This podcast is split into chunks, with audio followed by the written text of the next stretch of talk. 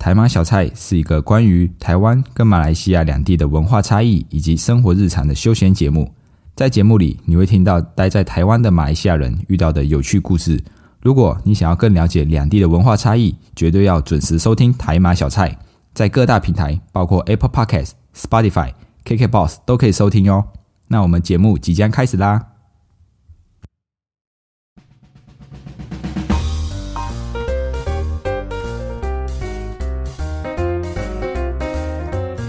阿巴卡巴，欢迎回到台马小菜，我是 Dion，一位漂洋过海来到台湾的马来西亚人。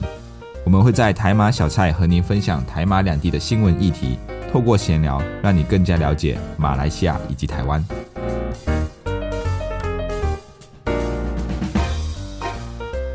上一集的小菜一盘五十元系列才谈到我们要优雅的退休，结果今天的主题竟然是退休金危机。哎呀！没有办法优雅退休了。虽然我们常常听到台湾的劳保要倒闭了、要破产了、老年年金会越领越少之类的新闻，但是今天的主角不是台湾，所以各位可以先不用紧张。今天的主角是英国养老金。英国呢，算是这个全世界啊最早建立社会保障制度的国家之一啊。当然，还有工业大国德国也是一样。大部分的欧洲国家啊，其实他们的社会福利都不差。这样子的社会福利是从工业时代的时候发展出来的。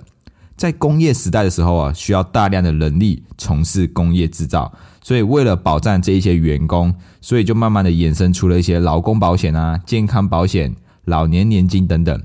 当中最重要的应该就是老年年金了，也就是退休金的保障。毕竟，如果我们今天在一家公司辛辛苦苦的工作了四十几年，把我的一生都奉献出去了，到了退休的时候才发现没有退休保障，哇，那真的是一件很可悲的事情。那这个退休金的准备哦，可以大致分成三个层面：最底层是由国家政府提拨基本的退休保障；第二层呢，就是有工作的时候由老板提拨部分的退休保障。那再来，如果不够的话，第三层就是要自己准备退休金。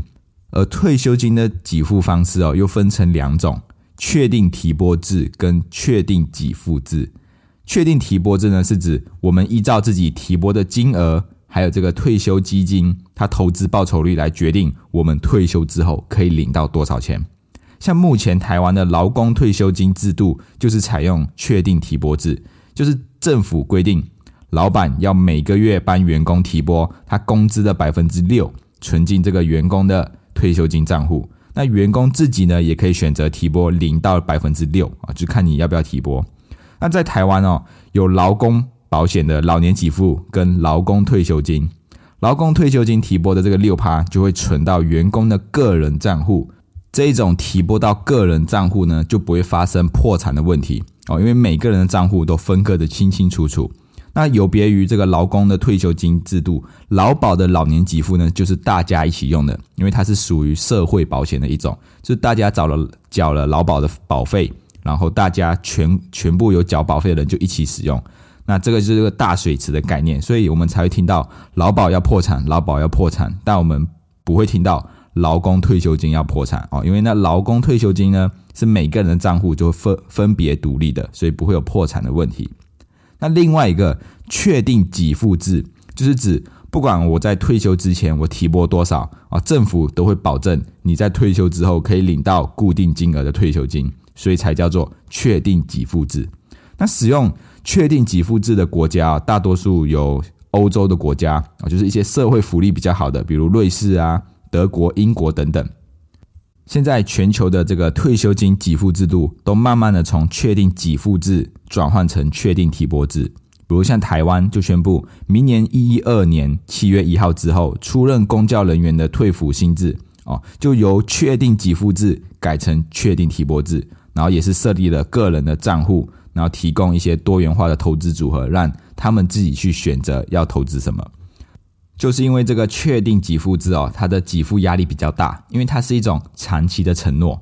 比如说，我今天在一家公司工作，那老板就承诺我说，你只要在我这里工作，一直到六十五岁退休，我就可以保证你在退休之后每个月给你五万块的退休金。所以这个时候对公司来说，他们的压力就产生了，因为不管我工作的绩效好或不好，只要我在这间公司待到退休的年龄，就一定可以拿到每个月退休的五万块，也不管这间公司到底赚不赚钱，反正最后一定要给我五万块的每个月退休金。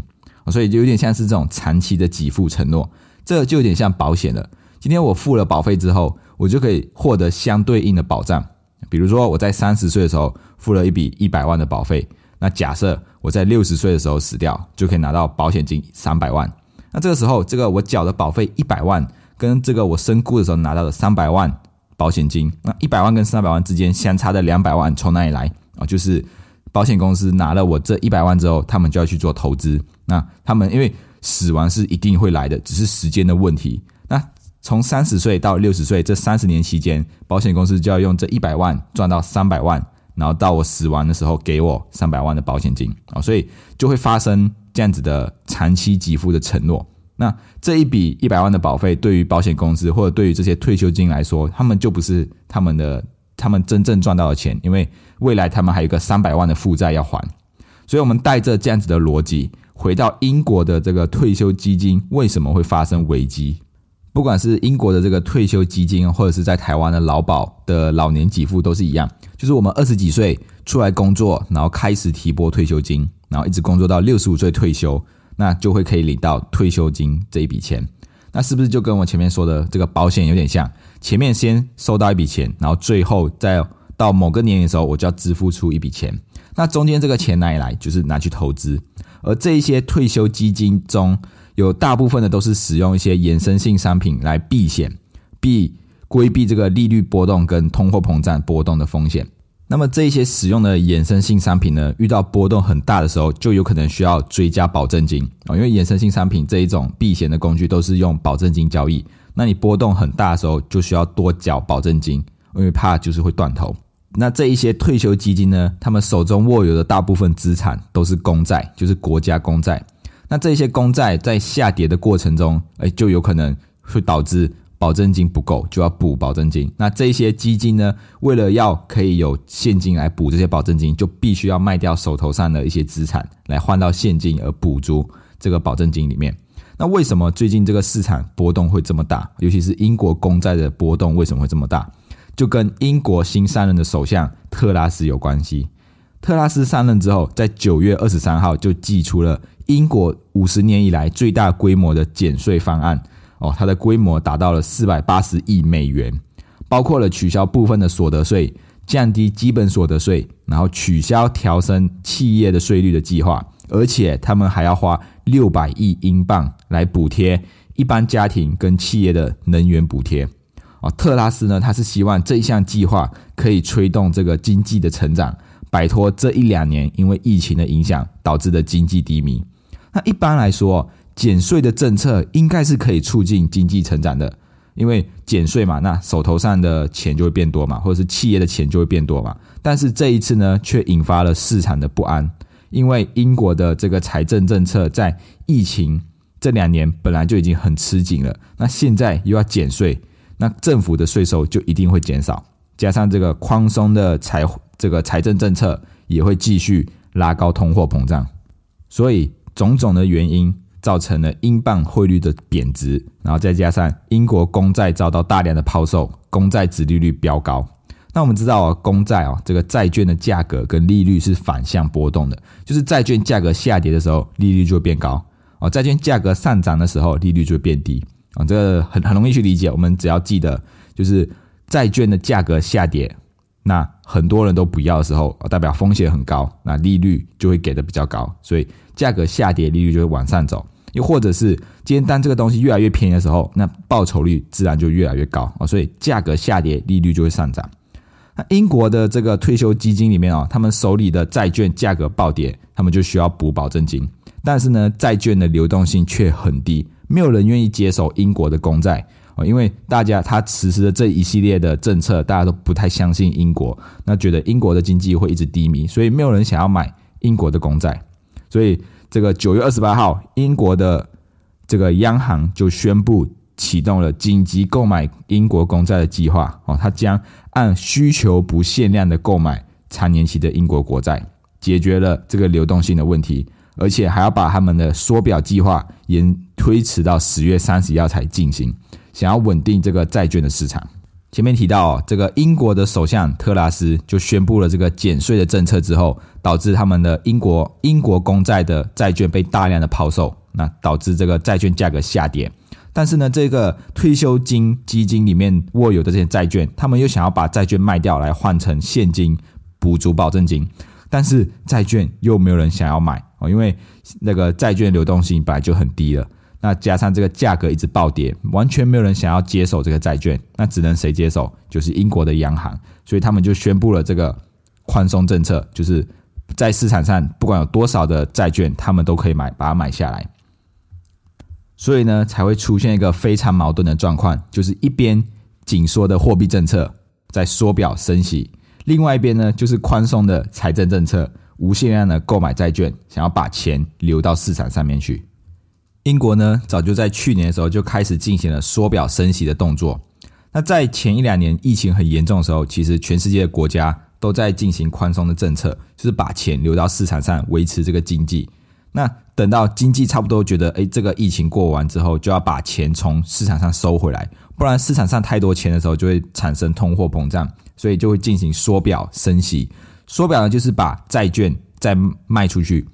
那我把债券卖给你，你就要给我钱，我就可以从市场上把钱收回来，然后再进行升息啊。因为通货膨胀嘛，那通货膨胀解决的方法就是升息，把钱从市场上收回来。所以英国在去年就开始一步一步的一直升息，到了今年的时候，慢慢的想要把这个利息调高，把钱收回来。结果这个英国的首相就宣布了这个减税的政策之后，瞬间导致这个英国的公债被抛售。然后被抛售之后，没有办法，退休金的基金又需要钱，所以英国只能又把又到市场上把这些债券给买回来，然后又把钱流到市场上面去，所以就会产生这种很矛盾的现象，